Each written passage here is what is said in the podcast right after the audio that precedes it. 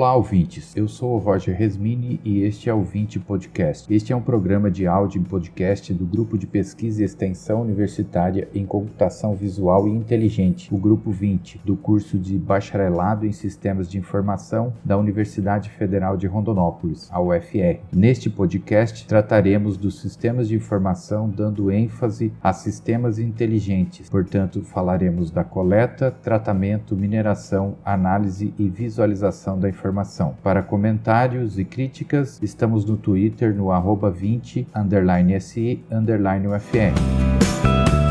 Hoje falaremos uma introdução sobre aprendizado de máquina. Apesar de existir muito material na web, cursos, livros, e isso é um assunto até antigo, ainda assim é, eu me deparo com, com alunos e com colegas de fora perguntando sobre o que é aprendizado de máquina, inteligência artificial, ciência de dados. Então nós pensamos que uma série de episódios para falar sobre isso. Para falar comigo aqui hoje, fazer um, um bate-bola, está o mestre futuro doutor Adriel dos Santos Araújo, ex-aluno de sistemas de informação da UFR, que era na época era o FMT ainda, né? Adriel, se apresente vamos aí para a galera. Olá, Roger, olá a todos os ouvintes. É um prazer estar aqui para a gente bater um papo sobre o tema de hoje, né? E antes de começar, parabéns pela iniciativa, Roger. achei sensacional a gente ter esse canal, ter esse, esse vínculo aí para ter um bate-papo para a gente crescer sobre, discutindo sobre diversos assuntos aí que envolvem a computação. E tocando nesse assunto, né, continuando nesse assunto que você já comentou, pontapé inicial na minha carreira se deu aí, na UFR, enquanto ainda era o FMT. Eu fui aluno do curso, Sistema de Informação, aluno da segunda turma do, do curso, e membro do 20 desde o seu início. Aí eu, eu até faço um, um, paralelo que eu acho que eu pareço aqueles, aqueles tiozão, sabe? Todo mundo tem um tiozão que, ah, eu te peguei no colo, eu te vi nascer, e aí foi isso com o 20, né? Eu vi o 20 nascer, então sou aquele tiozão por ouvinte, né? Participei desde o seu iníciozinho, enquanto ainda era aluno da, da UFR, não é? É, é verdade. Nem, nem lembrava disso, Adriano. Sim, pois é, foi, participei desse processo. Foi legal. Da, processo de concepção do nome, da logo, foi bem legal. As brincadeiras até chegar no nome. algumas, né? Algumas não, muito. Foi um processo, mas foi, foi uma experiência legal, né? Foi, foi bem bacana. O período que eu passei aí na UFR foi, me moldou, né? Eu costumo dizer que foi o que me moldou e, e me fez chegar até aqui hoje, né? As experiências que eu vivi aí. Hoje eu, eu, eu sou aluno de doutorado, como você introduziu. Sou mestre e faço doutorado aqui na Universidade Federal Fluminense, em Niterói, região metropolitana do Rio de Janeiro. E, e eu atuo principalmente em duas frentes aí, né? Uma que é a computação aplicada à saúde, que é o, é o tema que eu venho, que eu venho investigando no meu doutorado. E, e a outra é, é, a grande área de, de petróleo e gás. Junto ao ao Aud Labs, que é um, um, um, laboratório que eu faço parte aqui. E, e nesse laboratório a gente desenvolve projetos para diversas empresas do segmento de, de petróleo e gás, e principalmente empresas do segmento de petróleo e gás, como, como a Petrobras, a Shell. Temos alguns projetos aí com essas empresas, é, essencialmente projetos de pesquisa. E, e, é interessante mencionar que nessas duas frentes aí que eu comentei, é, o que tem de comum nessas duas frentes que eu comentei é o tema do nosso podcast hoje, né? Ciência de dados, a inteligência artificial, aprendizado de máquina, que é essa série que a gente vem discutir, que você já começou a discutir é, é, desde o episódio anterior. Legal, legal. Então vamos lá conferir o podcast de hoje.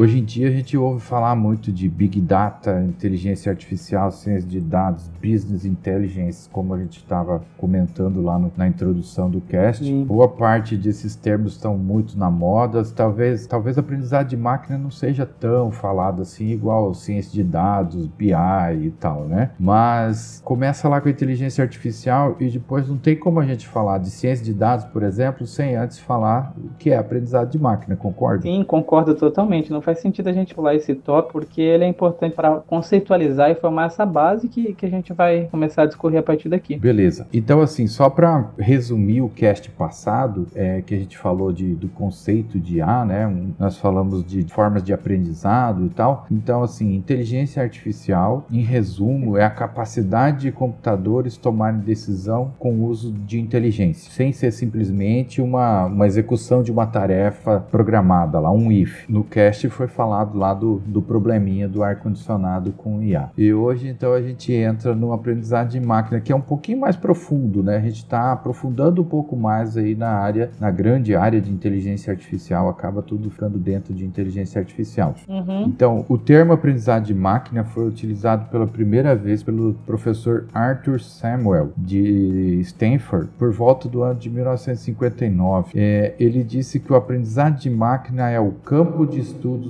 que dá ao, aos computadores a habilidade de aprender sem ter sido explicitamente programado para isso. Tá bom, perfeito. Alguns pesquisadores atuais consideram essa definição um pouco genérica demais, então sugeriram algumas outras definições. Por exemplo, Ian Goodfellow, Joshua Bengel e Aaron Carville do MIT em 2016 falaram que é o estudo de algoritmos de computador que melhoram automaticamente através de experiências. Olha só, Adriel, já vieram falando de automático e experiência. Isso tem tudo a ver com aprendizado em geral, né? E olha que curioso, né? Mesmo essa primeira definição, ela sendo lá de 1959 e, e sim, ela sendo um pouco genérica, mas se a gente for tentar entender o contexto da época, em 59, o que, que a gente tinha de máquina de poder de processamento? Eu até digo que, que o professor Arthur utilizou esse termo pela primeira vez, ele foi até visionário, um pouco à frente do tempo dele, e justifica, sim, esse, esse um pouco genérico, mas... Era o surgimento da IA, né? Estava nascendo. É.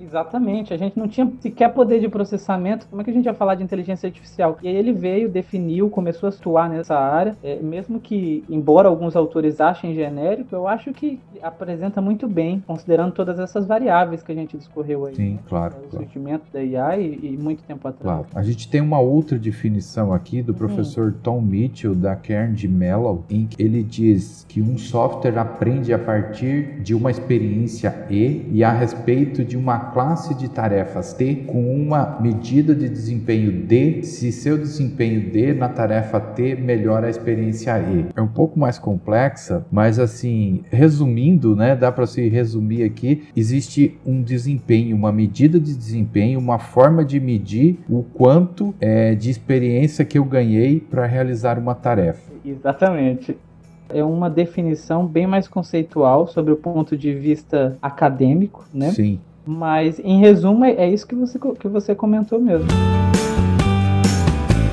Então, assim, muitos autores falam que para acontecer o aprendizado, o algoritmo observa os dados e constrói um modelo computacional que vai descrever o comportamento daqueles dados, certo? Uhum. Então isso já vai se alinhando com as definições dos autores. Estruturando sobre esses pontos. Isso. E aí a gente tem diferentes tipos de aprendizado, certo? Vamos falar de com mais detalhes de três aqui. Adriel, isso eu acho que pelo menos o meu mestrado, meu doutorado foi o que eu mais trabalhei aí na Federal Fluminense, mas aprendizado supervisionado. Ah, é, um ponto em comum aí.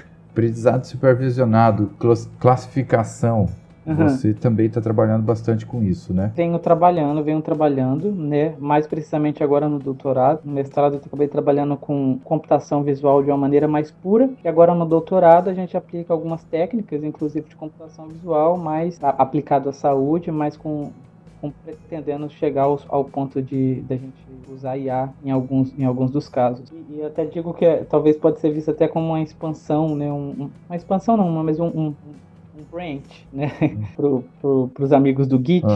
Do trabalho que você vinha fazendo no seu, no seu doutorado, né? Que você trabalhava com. Você usava esses conceitos, mas para auxiliar no diagnóstico, né? Na prover um diagnóstico, ou auxiliar a prover um diagnóstico de câncer de mama. No nosso caso, é para avaliar a evolução do câncer de mama. O diagnóstico já está determinado. É um branch. Né? E aí, à medida que a gente vai passando por, esses, por essas, essas classificações que você vai apresentar, colocam automaticamente na posição de, de aluno de quando eu estava sentado na cadeira e, e me confundindo confundia por aprendizado adicionado. Não tá me fazendo sentido. E aí a gente vai discorrer sobre isso, vai ser interessante apontar essas diferenças. Sim, claro. É um ponto que confunde todo mundo quando tá começando. Então, assim, aprendizado supervisionado, também chamado de classificação, é uma tarefa em que os dados são inseridos no algoritmo de aprendizagem e esse algoritmo vai entender, ou seja, separar aqueles dados e é, tentar entender como eles se distribuem no espaço, vamos pensar assim, ou entender o comportamento daqueles, uhum. uh, daquele, daqueles dados e já sabendo qual o resultado que vai ser esperado, que é o rótulo ou a classe. Então, eu tenho lá uma série de medidas que eu extraí de uma imagem e eu sei que aquela imagem é de um paciente com câncer. Então eu já sei o resultado, por isso que ele é supervisionado. Isso. Então assim, depois de desse aprendizado é formulado então um modelo computacional, uhum. certo? Que a partir daí qualquer entrada de dados aleatória, o algoritmo vai tentar chutar numa classe ou outra, certo? Mas é um chute. Chute inteligente, um né? Chute inteligente, exatamente, parte de um aprendizado. E aí ele pode acertar e pode errar. Se ele erra muito, a gente volta e refaz o modelo. Um exemplo é que. Pra... Ou seja, treinamos de novo. Né? Exatamente. Né? Então, um exemplozinho lá é o pessoal que gosta de futebol. Então, você quer aprender uhum. a acertar a bola na, na trava, né? Ali no, no gol, uhum. certo? Quando as crianças estão começando e tal, é uma maior dificuldade. Clássico. Então, vai, vai treinando, vai gerando diversos dados para conseguir o resultado lá, mas o resultado você já sabe que tem que ser o gol. Uhum. Depois do treino, né? Quanto que acertou e o quanto que errou. E aí aquele dia vai ser um dia bom se você acertar bastante. Certo. É, o aprendizado também, eu gosto de citar um exemplo, que é o exemplo da, da criança. Você chega em casa, como eu tenho filhos, eu chego em casa, tiro o sapato e coloco o chinelo. Hum. Vou fazendo isso todo dia. Um dia eu vou chegar em casa, tirar o sapato e, e o filho tá lá com o chinelo, porque ele aprendeu, mesmo sem você falar, ele aprendeu que aquilo era um comportamento e ele percebeu isso. É, isso a gente vê com os animais também e tal, né? O cachorro vem, só que ele mastiga. Verdade, bem pontuado. é, e mastiga o sapato antes de trazer, né? Ia funcionar muito bem.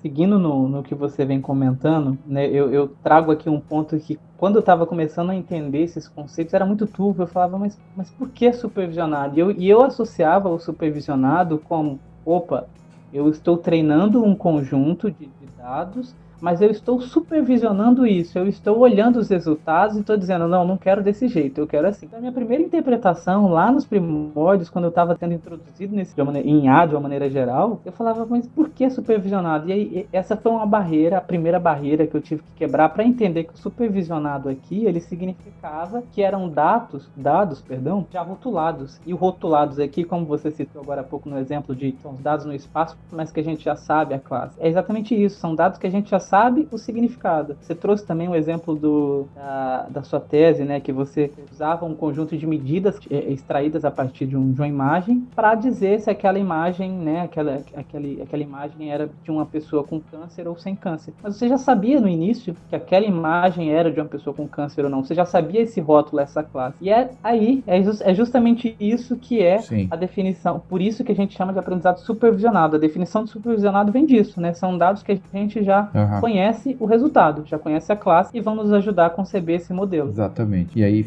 já faz o contraponto para o segundo tipo de aprendizado, que é o não supervisionado. Se do supervisionado a gente conhece a classe, no não supervisionado nós não temos a classe. Mas não é porque não conhecemos, é porque não, não faz parte do nosso conjunto de dados é fazer uma classificação. E sim o que a gente quer fazer é um agrupamento, ou do termo inglês derivado do português que ficou cluster Perfeito. O aprendizado é, não supervisionado, eu tenho um conjunto de dados que o meu algoritmo vai tentar agrupar de acordo com as características que são semelhantes, mas não dar rótulos. Sim. Sim, e, e, aí eu te pergunto, Roger, você tem algum exemplo para me passar disso daí? Para passar para mim e para os ouvintes? Tem, tem, um, tem um exemplo bem legal que é na área de, de ciências ambientais, que é assim, você tem ah. uma plataforma de coleta de dados ambientais, por exemplo. E aí você coleta diversos dados, temperatura média, umidade do ar, uhum. é, pragas que foram né, detectadas e tal. E você coleta isso em diversas cidades do Brasil, por exemplo. E o tipo tipo de solo, né, coisas assim. E aí você tem, é, tem cidades, né, que o, o, solo é parecido, a temperatura é parecida, a umidade do ar é parecida, ou condições de, num, num, certo período né, do ano que são parecidas. E aí, um, em alguns lugares, você pode fazer um, ter uma estratégia para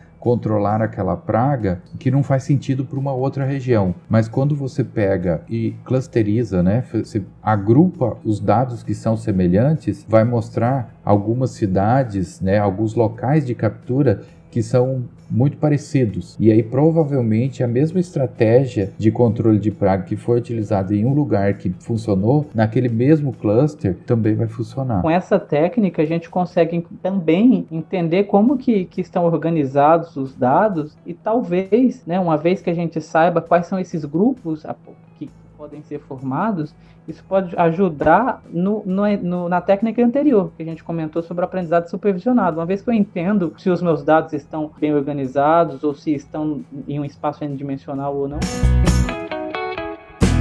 E aí vem o terceiro tipo de aprendizado que eu, eu enxergo ele como uma certa melhoria do primeiro, uhum. do supervisionado, que é o aprendizado por reforço. Tema bem alto atualmente, inclusive, né? Sim, sim. Por quê? Porque lá no, no supervisionado, eu treino, né? Vou colocando os dados lá no algoritmo, vou treinar e vou tirar diversas médias ali de, de desempenho, né? Vou escolher a melhor medida para mim ou as medidas, né? A gente vai falar disso mais para frente. Uhum. Aí eu vou encontrar, encontrar ali um resultado que seja bacana e beleza. E aí aí eu vou começar a usar em produção, né? Eu vou colocar, começar a passar dados aleatórios para ele, ele me dar uma resposta. Mas aí com o tempo eu posso ter uma, um sensor um pouco diferente, alguma coisa assim, e aí eu tenho que fazer um novo treinamento e aí colocar em produção de novo. No aprendizado por reforço, eu tenho um resultado X que pode não ser o meu melhor, por exemplo, 80% de acerto. Isso é o meu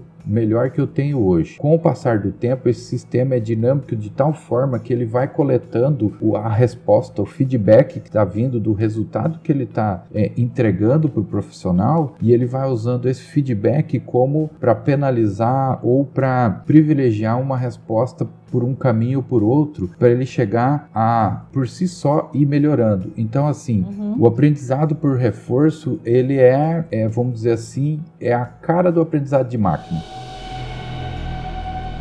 Concordo. Um sistema dinâmico que vai colhendo respostas sobre o próprio resultado que ele dá para ir melhorando o resultado né, no, com, com o passar do tempo. Então, quanto mais usa, mais acurado ele fica, mais ele acerta. Né? Tende a isso, tende a isso. É, é interessante que em um cenário prático pode ser bem aplicado, porque de repente os dados do cliente, né, no, no, momento inicial, quando você fez um treinamento e disponibilizou um modelo inicial usando lá aquela primeira técnica que a gente conversou, talvez naquele momento, né, a gente não tinha um, os dados que a gente utilizou para fazer esse treinamento do modelo inicial não, não, não tinham uma representatividade muito grande dado o cenário do cenário real do cliente. E isso acontece muito, né? Uma frustração que a gente acaba tendo quando a gente faz, quando a gente gera um modelo, é que na, quando a gente faz os testes com os dados que a gente conhece, a gente tem um resultado muito bom. E aí quando vai para produção, quando a gente testa com outros dados, o resultado já não é tão bom assim. Exatamente. O aprendizado por reforço pode entrar justamente nesse ponto aí para nos ajudar a, a, dado outros dados, a gente pode a gente pode tentar evoluir o modelo. E aí, como você comentou agora há pouco, ele, ele realmente ele tende a aumentar sempre a, o propósito dele, né, é justamente tentar aumentar é, a capacidade do algoritmo de acertar. Isso. Porém, a gente tem que tomar cuidado que o contrário também pode acontecer. Sim, exatamente. São, são situações mais esporádicas, mas é um cenário, inclusive em um dos projetos que eu vim atuando, que, que o cliente acharia interessante a gente, a gente